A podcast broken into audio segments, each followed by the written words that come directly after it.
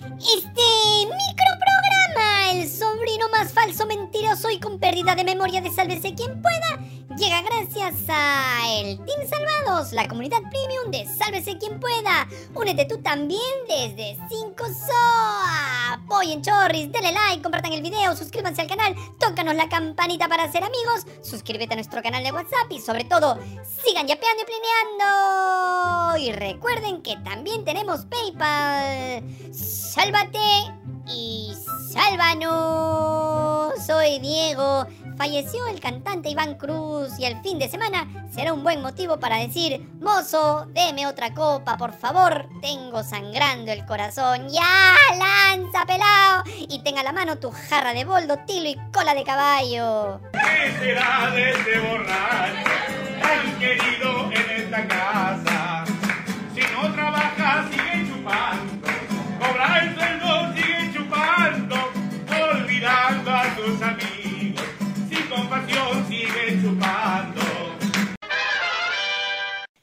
Antes de empezar con la información, tenemos una advertencia que hacerte. El siguiente programa te revolverá los sagrados alimentos de ayer, hoy y posiblemente los que ingieras mañana. Esperamos que te recuperes pronto, pero las noticias están así de jodidas en nuestro país gracias a nuestros políticos y políticas. Pero así como estoy aquí parada frente a ustedes, que son mujeres, y las mujeres tenemos palabra de honor y no somos mentirosas, eso dijo la presidenta de Todititititos los peruanos, conocida en los bajos fondos de este adefesio de programa como la tía Carejeve, apodo que le vuelve a caer a pelo. Lástima que sea ella quien hace esta afirmación. Las mujeres no somos mentirosas.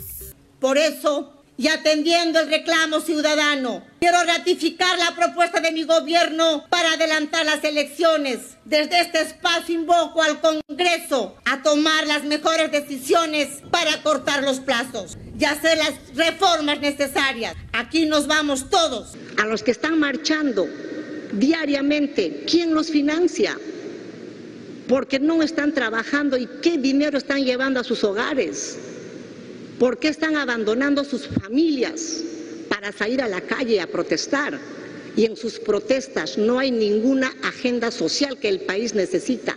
porque hay videos donde al parecer agarran una guaraca, uno de los señores que están en esa marcha de protesta, y no es una guaraca, una onda, es un arma que dispara y mata al compañero que está a su lado. O desde una propiedad particular sale un disparo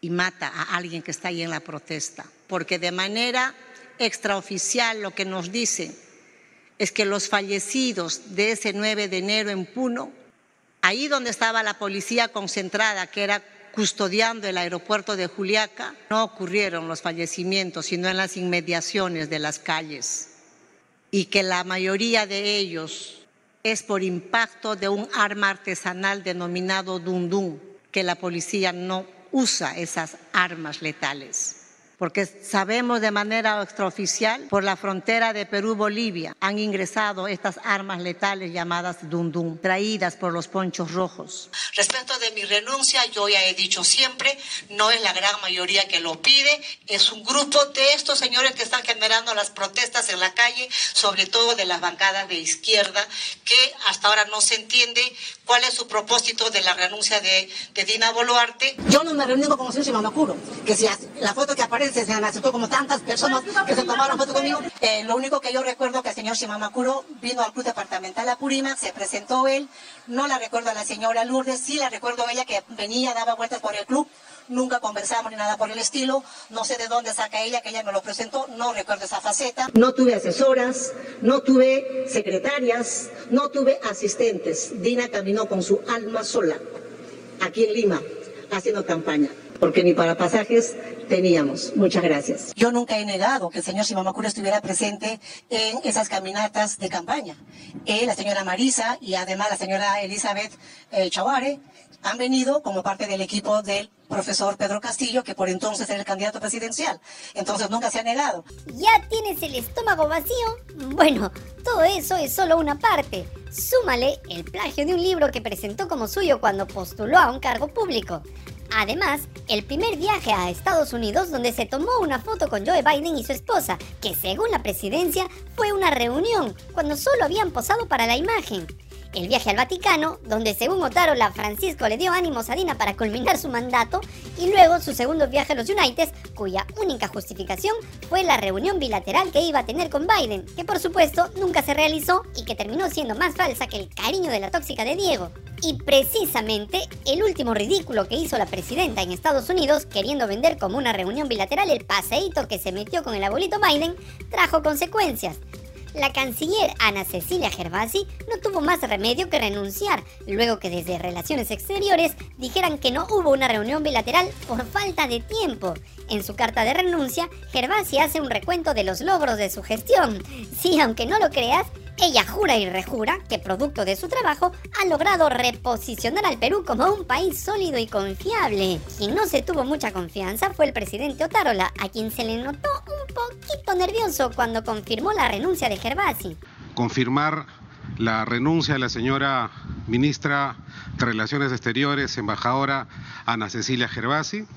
Ella presentó su carta de renuncia el día de hoy y por supuesto, a nombre del gobierno, expresar el agradecimiento por la conducción de un sector tan importante del país, conducción además eficiente, sobre todo en los momentos más difíciles para la patria. Ana Cecilia Gervasi una, es una profesional que se puso a la altura de las circunstancias, defendió a la democracia en el Perú y a nuestro Estado de Derecho en todos los foros internacionales como consta la población y el día de hoy pasa a otra etapa en su vida profesional eh, de manera eh, eh, digamos, profesional. Ah, su reptilio. Si volvías a decir profesional, te creía. Pero bueno, no solo se fue Gervasi. La visita de Dina Boluarte a Estados Unidos, que será recordado como el hecho más vergonzoso en el que se ha visto envuelto la Cancillería peruana, también provocó la renuncia del embajador del Perú en Estados Unidos, Gustavo Mesa Cuadra, un diplomático de carrera reconocido por una trayectoria impecable, hasta que llegó Dina al poder. En su carta de renuncia, Mesa Cuadra se responsabiliza de la visita de Boluarte a los Estados Estados que como ya sabemos tuvo un final tragicómico. Pero lamentamos decirte que en medio de este triste final, la presidenta Dina Boluarte, muy viva ella, acaparó toda la atención de los medios, seguramente para que no se hable tanto del ridículo que hizo en Estados Unidos. Todas te las sabes, tía Carejeve. Y como no hay primera sin segunda, prepárate porque se viene la segunda parte del retorno del jugo de alfalfa a la Pachamama. Nosotros vamos a cumplir este 7 de diciembre un año de gobierno. Y en estos 12 meses al Ejecutivo no le han acusado de algún acto de corrupción. Y esa es la garantía y el orgullo y la dignidad que tiene esta presidenta de seguir avanzando para adelante. Eso no es verdad. Como ya se sabe, tu ex ministro de Trabajo, Alfonso Adriansen, está denunciado por el pago irregular de más de 40 millones de soles a la empresa Ayona. Y en este caso también está implicado tu copresidente Alberto Tarola, quien a propósito está acusado de haberle dado trabajo a sus amiguitas en el Ministerio de Defensa. La ex amiga de Dina, la tía Carepiedra Rosa Gutiérrez, renunció a salud tras denunciar que la gobernante la llamó para reponer al entonces gerente general de esa institución. Rosita, reponga al gerente dice que le dijo, ¿eso no sería tráfico de influencias? Haberle mentido al país y al Congreso con una reunión falsa con el presidente de Estados Unidos, ¿no es acaso una falta grave? Y el caso del hermanito de Dina, de los contratos que han ganado personas que la ayudaron en campaña, ¿no es por lo menos investigable? Y precisamente, Dina también habló de la denuncia que pesa sobre Nicanor Boluarte, quien recibe en su casa a proveedores del Estado y hasta a autoridades, como el caso del alcalde distrital de Nanchoc, Nixon Hoyos Gallardo, quien luego de reunirse con el hermano de la presidenta recibió para su comuna más de 20 millones de soles para obras de infraestructura. ¿Qué dijo la presidenta de Toditititos los peruanos? La persona, el familiar a quien mencionaron anoche, no trabaja para el Estado. Y él está en su total libertad de recibir, discúlpeme el término criollo, a quien se le pegue la gana. Es su cumpleaños. Lo raro sería que en ese cumpleaños se pactara cosas ilícitas, situación que no ha sucedido. Han querido deslizar que un alcalde y sus 20 millones, que se investigue. Para eso está el Ministerio Público. Ya sabes, a quien le dé la gana, habráse visto. Dijo además que ella ya es Vizcatía abuela.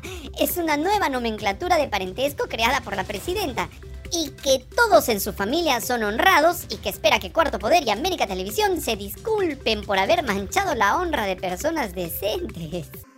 Que mi familia, desde mis padres hasta mis sobrinos nietos y bisnietos, porque ya soy biscatilla abuela, somos una familia muy respetuosa y muy digna, que lo que tenemos es producto de nuestro trabajo, del sudor de nuestra frente.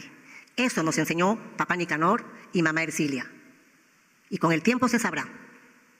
Y aquella noticia tendenciosa, esperemos que sepa pedir disculpas alguna vez la prensa, aprenda a pedir disculpas cuando manchan honras de personas decentes. Luego de revelar que cuando era niña su hermana mayor le daba de almorzar gaseosa con galletas, hace tiempo que la ciencia se ha referido a las consecuencias de la mala alimentación, Dina Boluarte mostró su lado más indignado al recordar que Cuarto Poder había osado compararla con el gobierno de Pedro Castillo. Imagínate. Mi hermano se sabrá defender ante el Ministerio Público sobre esa infamia que anoche le han querido inventar. Y además, ese medio de comunicación se atrevió a comparar este gobierno de esta mujer honesta, transparente que trabaja por el Perú con el gobierno anterior. Es demasiado atrevimiento desde mi punto de vista esa comparación. Oye tía, ¿cómo que demasiado atrevimiento? Ni siquiera se te puede comparar con el gobierno anterior porque tú fuiste el gobierno anterior.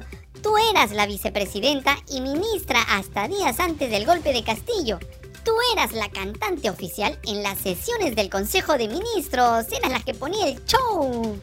La vida es una falsía. El mundo es ancho y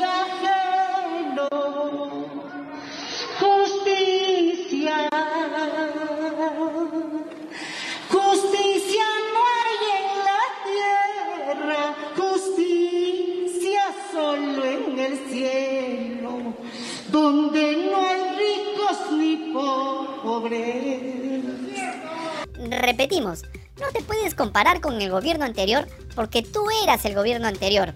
Pero bueno, como ya sabes, el descaro de la tía Carejeve no tiene límites, porque aseguró que dejará el gobierno en el año 2026, que saldrá por la puerta grande con las manos limpias y la conciencia tranquila. ¿Qué?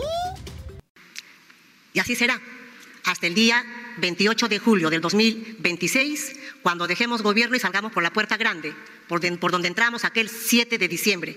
Nos iremos con las manos limpias, la conciencia tranquila y podamos dormir como angelitos. Porque a veces cuando la conciencia no está tranquila no se puede dormir. Parece casi patológico negar los hechos. Dina Boluarte carga en su espalda 49 muertos por impactos de bala disparadas por policías y militares durante las protestas. Los asesinatos ocurrieron siendo ella comandante suprema de las Fuerzas Armadas y acusó a los manifestantes de matarse entre ellos con balas Dum Dum traídas por los ponchos rojos. Los acusó de ser financiados por el narcotráfico y la minería ilegal. Y aún así, la presidenta Dina Boluarte jura tener las manos limpias, la conciencia tranquila y que dormirá como un angelito. Llegado el momento, tendrá que enfrentar a la justicia nacional o a la supranacional. Y del juicio de la historia, nadie se salva. Y como a la tercera bala vencida, hace un rato te advertimos que el programa de hoy sería más efectivo que un profundo lavado estomacal. ¿Recuerdas que la presidenta Boluarte aseguró, mintió en Estados Unidos ante gobernantes y empresarios que en el Perú reinaba la paz y la tranquilidad? Pues ayer por fin explicó qué cosa quiso decir. Atento que se te pasa el tren. Y eso es lo que brindamos al mundo entero, que Perú es un país seguro. Tenemos la delincuencia, sí, pero frente a una guerra o frente a lo que vivimos en la época de Sendero Luminoso, a esa inseguridad me refiero cuando afuera, cuando me encuentro en el exterior, digo que el país está seguro. No es que yo esté en las nubes o esté en otro país. Esa es la verdad. Frente al terrorismo, el Perú no tiene terrorismo. Tenemos un remanente, sí, en el BRAE. Pero ya estamos tomando las, las riendas allí para que los podamos capturar y pronto haremos estas capturas. Frente a la guerra internacional, no la tiene Perú. Por eso que cuando estuve hace unos días en Washington, en, ese, eh, en, en la cumbre APEP, puse a Perú y a Ecuador y sus 25 años de esa paz que hemos celebrado hace unos días como ejemplo para el mundo. Ah, ya. Lo que dijo la presidenta es que el Perú está en paz porque no está en guerra. Ahora todo tiene sentido. Y uno aquí hablando, güey, por unos cuantos likes. Mil disculpas, tía Carejeve. Vas a caer, miserable. Y mientras esperamos las miles de motos que prometió el alcalde de Lima, te contamos que la Comisión de Defensa del Congreso mandó al archivo el proyecto que presentó el Ejecutivo para la creación de la Policía del Orden. Bastó una señal de la dueña del Parlamento y presidenta de ese grupo, Patricia Chirinos, para bajarle el dedo a la iniciativa que, valgan verdades, era otra medida populista inventada por el gobierno. ¡Listo! Te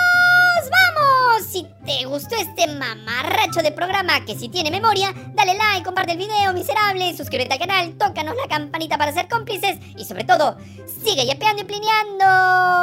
Ya, pelao, llévate esta basura de programa y ahora sí, edita rápido, miserable.